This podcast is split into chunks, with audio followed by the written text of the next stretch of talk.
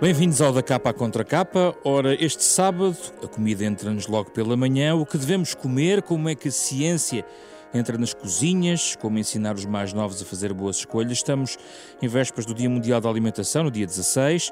Estamos também no mês da Ciência e da Educação da Fundação Francisco Manuel dos Santos. Nesta capa à contra capa, falamos sobre o que devemos comer e como a ciência nos pode ajudar. Conosco, uma nutricionista, Conceição Calhau, é coordenadora da Unidade Lifestyle Medicine da Nova Medical School, da Faculdade de Ciências Médicas da Universidade Nova de Lisboa, professora de Nutrição e Metabolismo. Nosso outro convidado é o chefe Kiko Martins, autor de três restaurantes. Os seus pratos privilegiam a partilha cultural, reinventa receitas tradicionais portuguesas, outras culturas que lhe vêm das várias viagens que fez. A parceria ideal para este da capa contra capa nos próximos 30 minutos a falar sobre ciência e comida.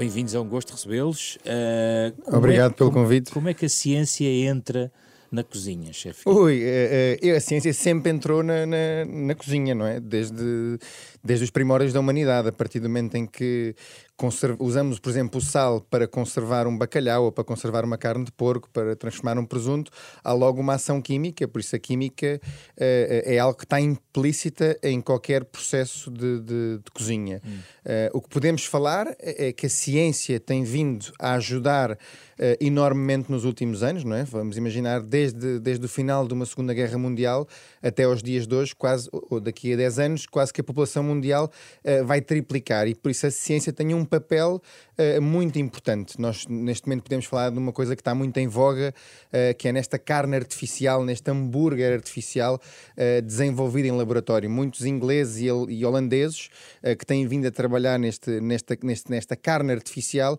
já dizem que em 2021 conseguirão, através de uma bactéria que criará uma proteína de substituição animal, criar um hambúrguer que venha a substituir e a carne. como é que olha para isso? Eh, eu olho para isto com, com, com um bom olhar, desde que não, eu, acima de tudo nós temos de ter noção que, é, é, como eu costumo dizer, há uma frase que eu tenho por mote que é não há nada mais importante para a continuidade da humanidade do que a alimentação, porque nós, nós é, se nós deixarmos de comer e beber, acabamos por morrer. Mas não há nada mais importante para a continuidade dos valores, dos costumes, das famílias, da, da união entre as pessoas do que a mesa. Uh, e o mais importante na alimentação não é tanto aquilo que nós comemos, na minha ótica, claro que é importante, eu sou cozinheiro, tenho ao meu lado uma nutricionista, aquilo que nós nos debruçamos diariamente é sobre aquilo que nós comemos, mas há um papel da mesa muito importante. E a mesa uh, é que é o papel unificador das pessoas. E objetivamente nós temos que perceber uma coisa que é, com mais pessoas na Terra, com hábitos diferentes, trabalhamos menos fisicamente, trabalhamos mais no computador, nós temos que inevitavelmente, e vamos inevitavelmente mudando a, a forma de comer. E isso acontece acontece, isso tem vindo a acontecer nos últimos anos. Nós comemos de uma forma diferente, comemos infelizmente mais alimentos processados, comemos infelizmente uh, alimentos piores. Se olharmos para sociedades como uma sociedade indiana, para uma sociedade chinesa, não é, em que vemos uh, uh, uma classe, uma classe que era uma classe mais pobre a enriquecer, claramente que essa classe se debruça sobre aquilo que eram os modelos daquilo que era o certo, não é? Os chineses, eh, eu vejo um pai chinês, aliás, vejo um avô chinês muito magrinho, vejo um pai um bocadinho mais roliço e vejo uma criança já assim um bocadinho uh, mais obesa. Porquê? Porque havia sempre aquele mote de que eh, a atração do hambúrguer ser uma coisa fantástica e obviamente estas cadeias de alimentação com coisas mais processadas e mais rápidas vão entrando nesses países. Mas eu não olho isto com um olhar uh, pessimista.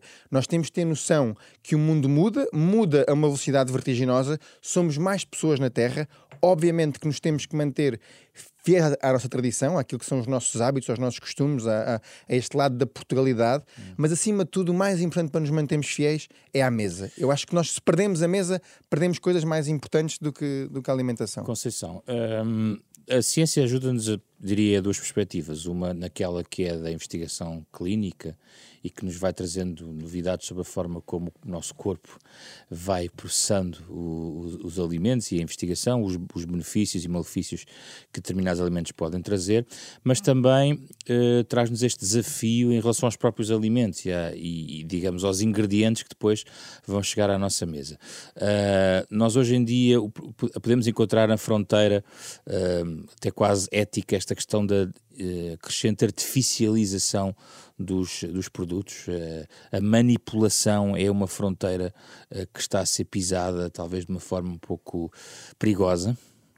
Ora, muito obrigada pelo convite e deixem-me também agora aqui reforçar o aspecto de que estamos a aproximar do Dia da Alimentação, mas ontem, dia 11 de outubro, uh, o dia da obesidade, e portanto acho que aqui há uma grande proximidade de assuntos que, que podemos discutir. Uh, ainda agora ouvimos uma, uma, aqui este nosso contributo, portanto o contributo que ainda ouvimos do chefe, uma das, das palavras que mais vezes fez questão de referir foi mesa. E eu acho que isso, para já, é uma das mensagens simples que devemos dar: é que as pessoas devem comer à mesa. O comer à mesa é uma mensagem simples e que tem imensa informação que as pessoas deixarem de petiscar, deixarem de fazer tanto atropelo àquilo que é o momento da refeição à mesa. Bom, mas eh, pegando agora na evolução que nós ainda agora estávamos aqui a ouvir, falar que é eh, as sociedades evoluíram desde as grandes guerras para agora, a ciência foi permitindo termos mais longevidade, mais saúde, ou seja, fomos tendo do ponto de vista médico mais forma de tratar as doenças, sobretudo as doenças infecciosas, mas hoje em dia temos os maiores problemas de saúde pública são na área das doenças do excesso de peso e da obesidade e, portanto, todas as doenças que indiscutivelmente estão associadas a uma uh, questão muito básica, ou, aliás, duas questões básicas, que é uma alimentação inadequada e falta de exercício físico. Come-se mal e não se mexem. Pronto. Agora, na realidade, a ciência vai nos ajudando a perceber que estes dois estas duas variáveis e que no fundo podemos dizer que são os estilos de vida e que depois vai dar à questão também do sono, da gestão do stress, enfim, estas questões da, da, medicina dos estilos de vida têm que ser entendidas que devem ser importantes rever. Ou seja, não é pensarmos que, que agora eh, a nossa rotina é diferente, que está tudo perdido e, portanto, temos que sofisticar ou temos que adaptar a alimentação às menores necessidades. Não, nós temos é que pensar que não devemos inventar muito temos é que comer adequadamente e o adequadamente não é falar demagogicamente. Comer adequadamente é comer distribuindo ao longo do dia de forma adequada, porque as pessoas hoje em dia, com a rotina, com as correrias, mais vezes fazem as grandes refeições é no final do dia. Portanto, isto é uma coisa muito simples, muito básica. Portanto, temos é que saber cumprir regras da nossa sobrevivência de espécie. É fazer exercício, que já que não temos atividade física nas profissões,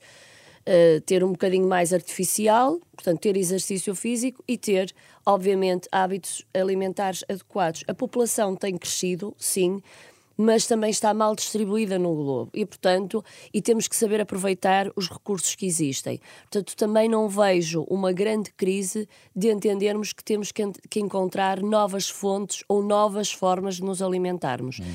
Temos é que racionalizar o que existe Obviamente, quando falamos em que há provavelmente uma dificuldade de alimentar a população em proteína animal, pensemos naquilo que é o desperdício alimentar. A maior parte das vezes não estamos a fazer uma boa gestão dos recursos que temos. As pessoas comem em excesso, de, de, há muito desperdício. E, portanto, se trabalharmos estas duas coisas, talvez cons se consiga de uma forma menos sofisticada uh, resolver muitas das situações. Então, que, que, que resposta vem dar os tais hambúrgueres artificiais ou a forma como podemos manipular os produtos? A ciência e a tecnologia alimentar evoluíram, sem dúvida que temos benefícios de encontrar outras fontes de alimentação. No entanto, não vejo como uma grande necessidade, principalmente se pensarmos que tudo aquilo que é o grande desvio do centro da, da, da alimentação mediterrânica, porque basicamente temos sempre que falar em Portugal daquilo que se vai conhecendo como cientificamente mais válido, é a alimentação mediterrânica, come pouca proteína animal. Portanto, em termos de evolução, a tecnologia alimentar não me parece mal, não me parece é que tenha que ser necessariamente uh, as, as únicas fontes alimentares de proteína, as hum. outras coisas que ainda não foram vamos, descobertas. Vamos por partes, há aqui vários pontos em aberto. Vamos começar pela questão quase da austeridade e da desperdício de recursos. O chefe Kika, aliás, teve a oportunidade recentemente de ter um contacto com o público em geral uh, num encontro da Fundação Francisco Manuel dos Santos, que aliás estava bastante concorrida à sua mesa, devo-lhe uhum. dizer, uh, onde se debateu a questão do futuro do planeta e eu presumo que algumas perguntas podem ter sido direcionadas para a ideia de podermos cozinhar sem gastar tanto, sem Eu acho que de, é? dos temas que a mim me interessa mais, e, e, e se me perguntar uh, uh, qual era a novela que eu gostava de ver da minha vida quando tivesse 100 anos, que eu, se calhar vamos, vamos viver até mais do que aos 100 anos, uh, quando ligasse a televisão para ver o filme da minha vida, eu gostava de ter deixado algum legado na parte de desperdício alimentar, muito mais do que da criação de receitas ou de trabalhar ingredientes porque acho que é algo que me choca e que me, e que me, e que me tira do sério como é que nós vivemos numa sociedade tão evoluída, mas que um terço daquilo que é produzido, manipulado, acaba no lixo. Nós não temos noção disto. Isto é uma coisa. São, são números. Mesmo no nosso consumo doméstico? Aliás, que, a, a, quem mais interfere nisto, nós pensamos, ah, mas este um terço daquilo que acaba no lixo Devem são ser as grandes os, cadeias alimentares ou os restaurantes. Nada disso quem tem o maior peso neste, neste desperdício alimentar são as famílias. E nós muitas vezes esquecemos que é o iogurte que passa para a validade, é o queijo fresco que compramos, são as bananas que começam a ficar um bocadinho pretas e tiramos para o lixo, são as cenouras que estão moles e que nós muitas vezes nem nos lembramos de se eu colocar em água, elas amanhã já, entre aspas, ressuscitaram, porque a maior parte dos legumes são compostos maioritariamente por água, por isso aquilo que nós precisamos é de voltar a carregar água nos legumes. E há tantas coisas que nós podemos fazer, tantas formas diferentes de cozinhar cozinhar. Por exemplo, porque é que nós, é, é uma coisa que me tira do sério é porque é que quando nós fazemos uma bolonhesa, só fazemos uma bolonhesa? Porque nós, quando fazemos uma carne picada, não é? Quando fazemos aquele, aquele típico prato, é? um bocadinho de cebola, alho, a carne, o tomate, porque nós preparamos uma bolonhesa, depois ficamos com um bocadinho para empadão, ficamos com mais um bocadinho para fazer um folhado e de repente cozinhamos uma única vez, despendemos muito menos energia e utilizamos o mesmo preparado para várias coisas. Porquê é que se deixou de usar a panela de pressão? Porque aqui em casa as sopas ficam uma hora a cozinhar. Antes da panela de pressão, aquilo em 15 minutos está feito. Despendemos muito menos energia com isto. Não é? Porquê que nós não uh, uh, metemos na cabeça que é tão urgente nós planearmos as compras de um frigorífico como planeamos a nossa vida? Hum. Quando vamos ao supermercado, não podemos chegar ali de uma forma uh, irresponsável, aleatória. Temos que ser um bocadinho mais responsáveis e temos que perceber que vivemos num mundo com 7 mil milhões de pessoas, caminhamos para 9 mil milhões de pessoas e temos uma responsabilidade social perante as coisas. Eu sou completamente doente nos restaurantes em atirar coisas para o lixo. Neste momento são. são... Também há regras, não é? Não, mas, mas não aceito isso. Ou seja, só aceito se uma coisa estiver estragada. Mas hum. através da pasteurização, de cozinhar as coisas mais lentamente, de saber conservar, de analisar as vendas, ter uma noção de compra, nós conseguimos, basicamente. Eu tenho sete restaurantes hoje em dia e nenhum dos restaurantes atiramos coisas para o lixo. Pode, vamos imaginar, os coentros começam a ficar um bocadinho trituramos com um bocadinho de azeite, com um bocadinho de pinhões e garantimos a conservação disto. Claro que é uma utopia garantirmos que nada acaba no lixo, mas todos começamos a fazer um esforço e começamos a planear e perceber uma coisa também que é, isto dizia a minha avózinha, e é uma frase que eu acho muita piada, com, com, com um sotaque francês ainda dá mais piada, Sim. que é comida de ontem com gosto de hoje. A comida de ontem muitas vezes é melhor do que nós fazemos uma boa feijoada, preparamos uma, um bom prato destes estofados, ele sabe melhor passado um, dois dias. E congelado não há problema nenhum. As coisas não perdem sabor porque nós congelarmos. A criação de, de, de, do frio para a conservação foi uma das coisas mais brilhantes que. Isso talvez tenha acontecido porque houve aqui, uh, Conceição ajude-me, também há, há uns anos houve uma certa, eu não lhe vou chamar paranoia, mas um debate muito alargado sobre segurança alimentar. Houve vários escândalos e isso muitas vezes retrai atrai o consumidor, às vezes até de, até de consumos, às vezes pode ser até no sentido de restringir consumos. Mas a Conceição dizia uma coisa Sim. muito gira há bocado que eu, que, eu, que eu gostei, que é, hoje em dia morrem mais pessoas pelo aquilo que comem do que em guerras. Não é? Isto são umas coisas que nós muitas vezes esquecemos, não é? Nós falamos muito, claro que, que uma, uma guerra é uma. É uma Atualmente uma, é... morrem mais da obesidade, da obesidade, do que propriamente dos ataques uh, que nós conhecemos, não é? Estes uh, do, dos terroristas. Sim. Portanto, hoje em dia a ameaça maior é de facto a diabetes e a obesidade e não tanto o ataque terrorista, embora possamos achar que sim, mas em termos de número é muito mais impactante.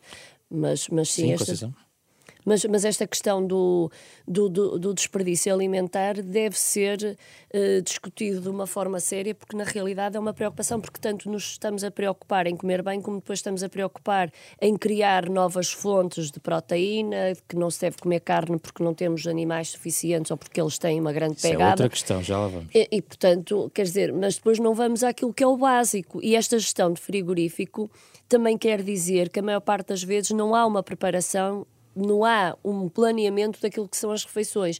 E depois, além do desperdício, também muitas vezes quer dizer que as pessoas depois não fazem refeições adequadas. Pegando na questão da segurança alimentar, foi a sua pergunta.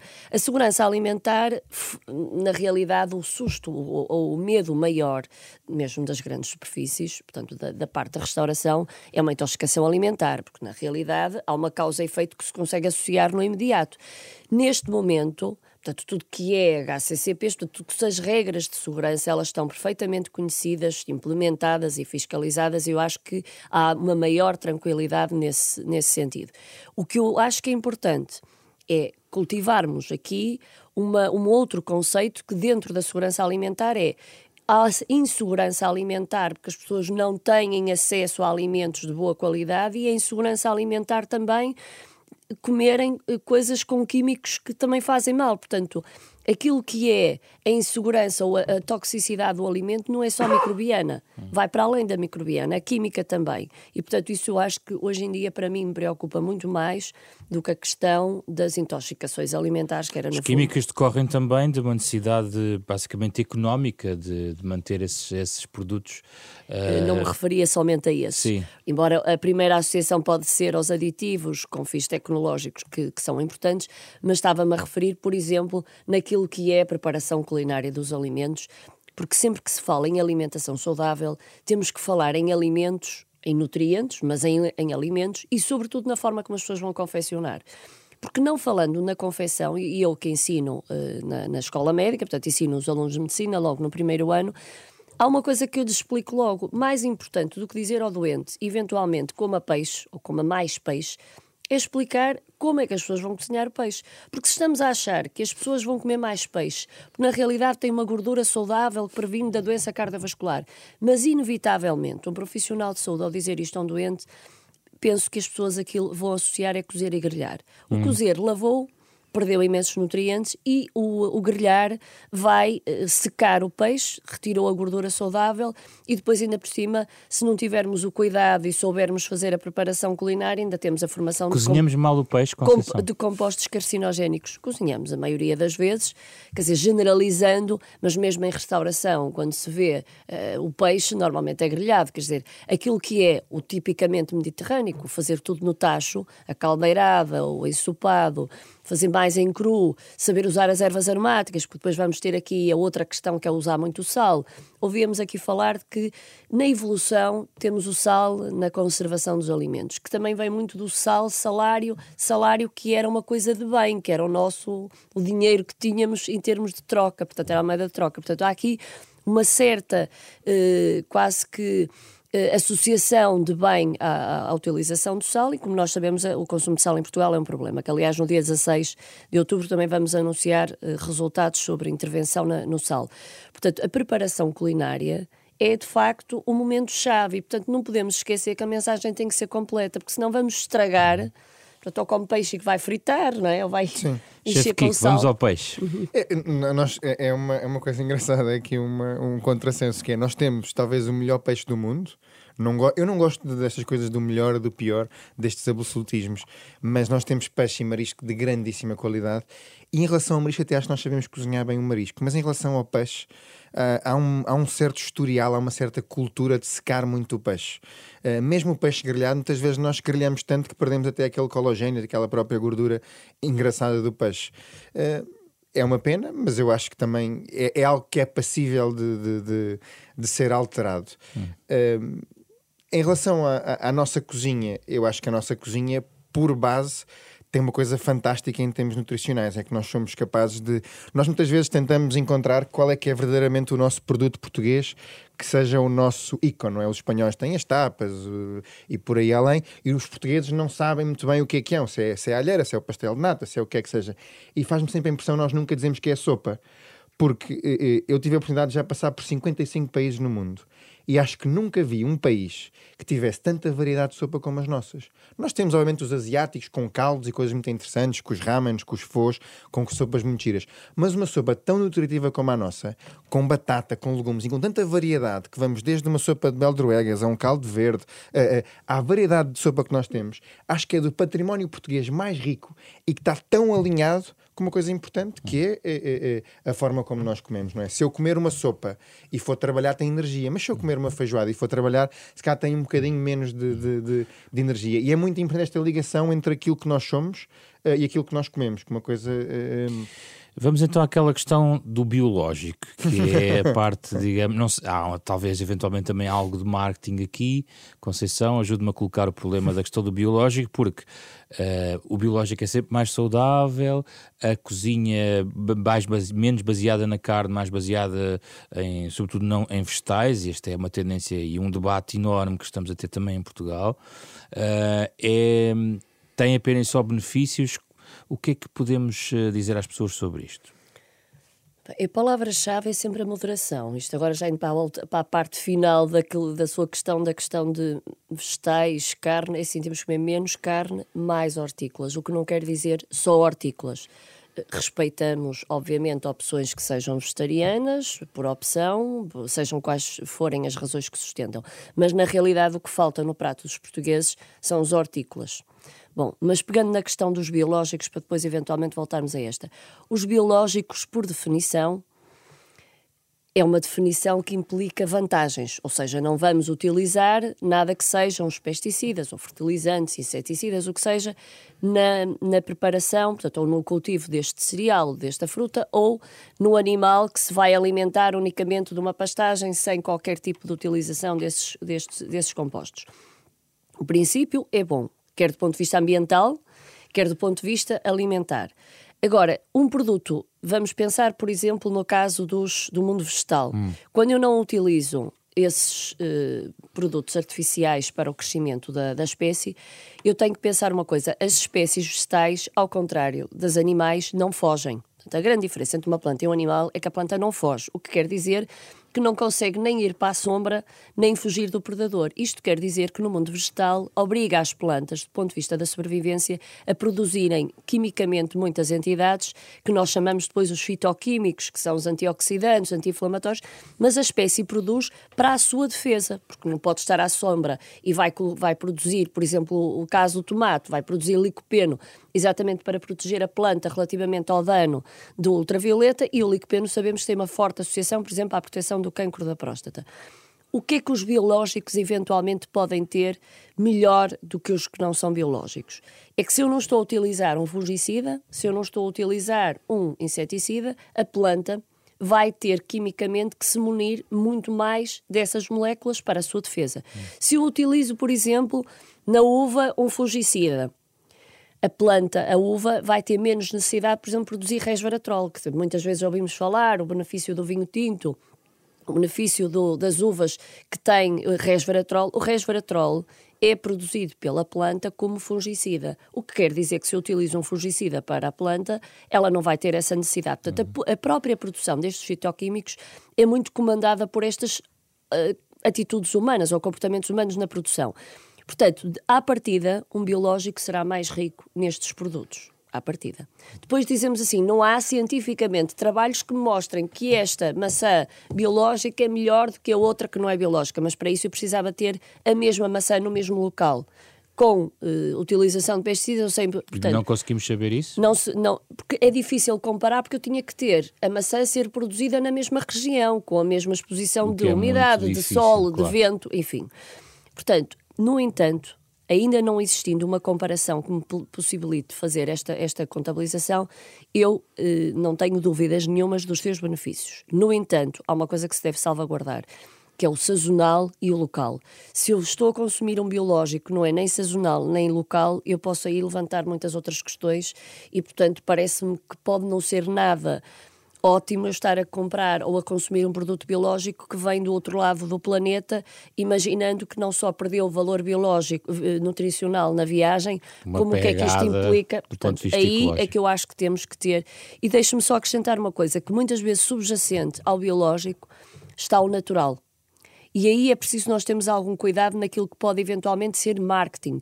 O marketing do natural, eu lembro sempre os meus alunos que o cianeto é natural e mata. E, portanto, só o facto de dizer natural por si só não é um benefício. Portanto, estamos a falar de coisas diferentes e acho que é importante nós deixarmos também aqui esta mensagem, porque muitas vezes vemos e estamos numa, numa fase de que extremismo é sempre melhor do que a moderação e podemos eventualmente ter estas correntes de natural, biológico e confundir tudo. Mas é, o, vegetarianismo é, é algo desequilibrado, é algo que necessita de um certo equilíbrio, de uma compensação. Uh... Um padrão alimentar vegetariano? O padrão alimentar vegetariano não é um padrão alimentar mais saudável que o mediterrâneo. Uhum. Isso já há estudos científicos que podem comparar. O que, eu não, o que depois eu tenho na literatura científica é dizer que o padrão alimentar vegetariano traz benefícios para a saúde a longo prazo. Mas porque compara com o não vegetariano, mas também não é um mediterrâneo. Ou seja, eu tenho, um, eu tenho uma pessoa que, que tem um padrão alimentar omnívoro, portanto come de tudo, eu não posso partir do princípio que essa pessoa tem uma dieta equilibrada.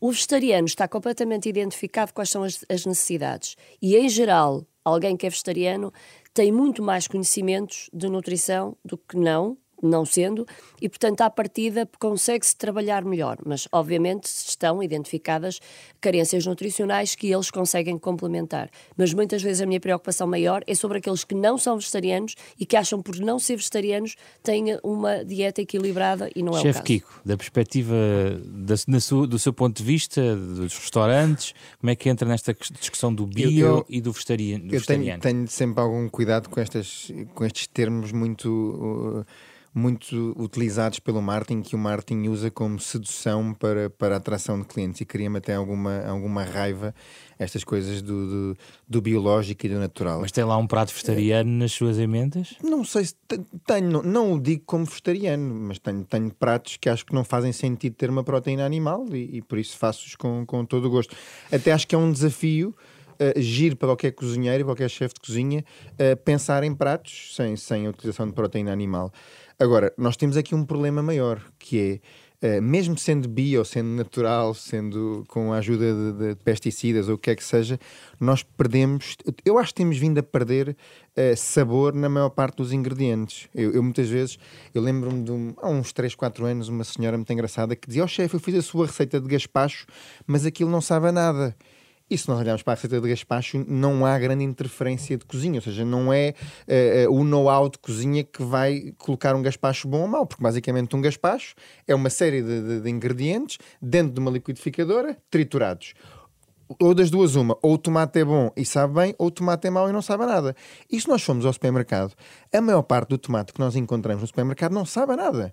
Nós compramos um tomate e é muito, muito raro encontrarmos aquele tomate ótimo do norte, aquele tomate coração de boi, eh, aquele tomate que sabe a tomate que dá vontade de comer só com azeite e um bocadinho de flor de sal e o presunto até estraga porque aquilo é tão bom, tão bom, tão bom.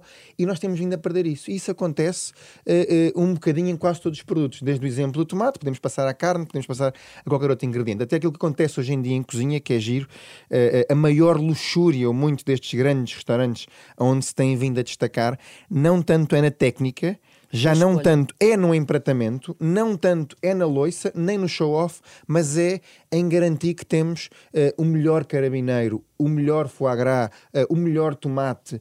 E isso uh, só se faz, ou seja, só se fazem estas omeletes tão boas com ovos bons. Mas aí não, não lhe obriga a ir buscar alguns obriga, ingredientes longe? Obriga, obriga, a ir buscar ingredientes ao longe. Mas, e os biológicos têm um sabor, desculpa, os biológicos têm um sabor completamente diferente. Claro. Aliás, o tomate biológico é melhor, sabe a tomate. Sabe a tomate, sabe a tomate. E é isso que, para mim, enquanto, enquanto cozinheiro, aquilo que eu tento defender são coisas que saibam bem, que é aquilo que eu procuro. Porque acho que o prazer à mesa é das coisas mais importantes. Eu acho que a Conceição dizia uma coisa há bocado que é, não basta dizer a um doente que tem que comer peixe é preciso ensinar a um doente como é que vai tirar prazer desse peixe. Porque eu posso fazer uma pescada a vapor e pode ser uma coisa deliciosa. Se eu puser um bocadinho de casca de limão em cima, se eu puser um fio de azeite, se eu puser um bocadinho de tomilho, ele está a comer aquilo e não é uma coisa seca, não é uma coisa sem piada. A cozedura ao vapor é das cozeduras mais ricas hum. e mais interessantes e que faz tão pouco parte da cozinha portuguesa, não é? E que nós muitas vezes precisamos de passar este know-how, de não ficarmos fechados nem obtusos nas ideias de que ah, a nossa gastronomia é a melhor do mundo, a nossa forma de confeccionar e, e esturricar tudo com azeite alho e um azeite a mais de 220 graus é a melhor forma para tudo. Não, não é. Há outras formas mais delicadas de cozinhar e outras formas mais interessantes de cozinhar. Se o biológico é melhor em termos de sabor, muitas vezes é mas nem sempre é solução, porque eu também conheço muitos produtores que trabalham comigo que não são biológicos, porque não têm a capacidade de fazer a certificação por outros problemas e têm produtos fantásticos.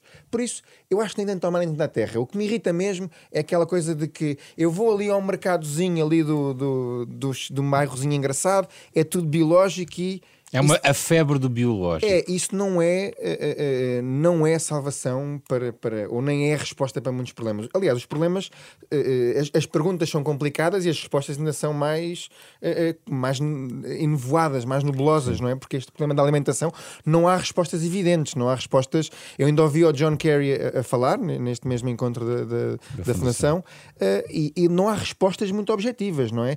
Porque, por exemplo, estávamos a falar de uma pergunta engraçada da pegada ecológica. Eu por exemplo, nos meus restaurantes, o meu propósito enquanto cozinheiro é trazer o mundo a Portugal. Mas eu faço ceviche, mas uso uma corvina uh, portuguesa.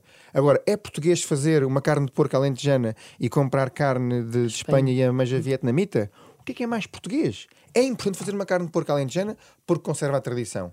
Mas eu ir buscar ameijas ao Vietnã a 2,90€, ameijas que muitas vezes ninguém sabe o que é que lá foi posto para whatever, não é?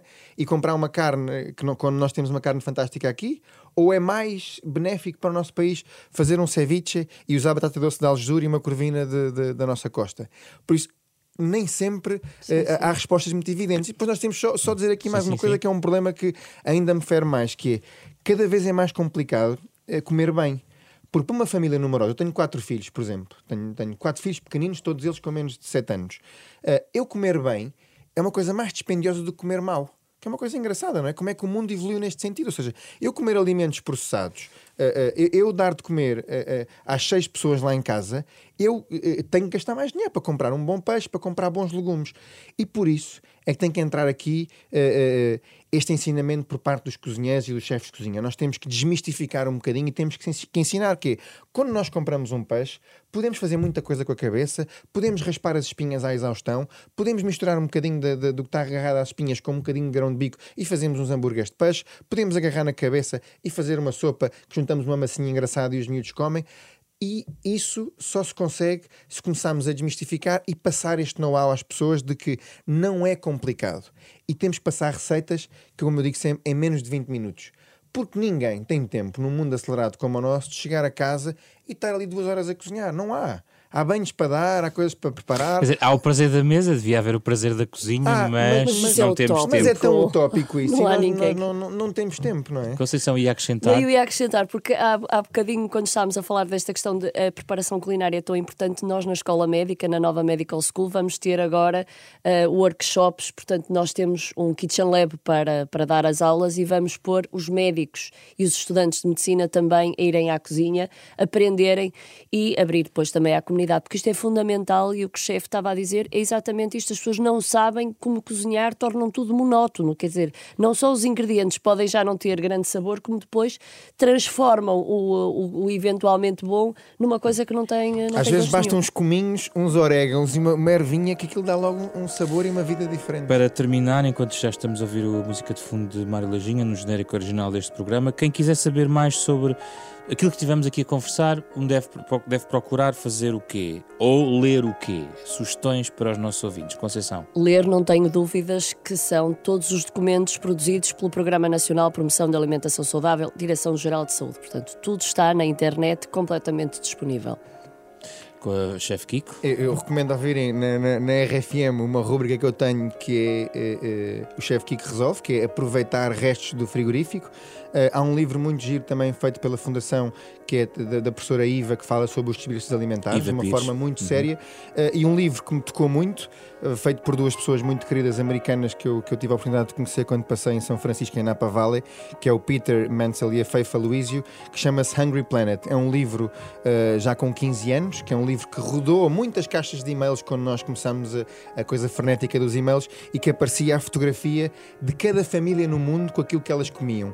E isto é um bocadinho abre a pestana para muita gente, não é? Em que vemos uma família na Somália, vemos uma família no Líbano, vemos uma família na Jordânia, vemos uma família nos Estados Unidos e que neste livro percebemos um bocadinho o que é que cada família come e o que é que esta interferência tem também logo estética nas pessoas. Professora Conceição Calhau, chefe Kiko Martins, obrigado pela vossa presença no Da Capa à Contra Capa, parceria semanal da Renascença com a Fundação Francisco Manuel dos Santos, que pode ouvir sempre às nove e meia da manhã de sábado, mas também pode levar para qualquer lado, até para a cozinha, em podcast, uh, e também em rr.sap.pt. Um programa esta semana com Rui Glória, Ana Marta Domingos, André Peralta e José Pedro Frazão. Regressamos na próxima semana com outro debate.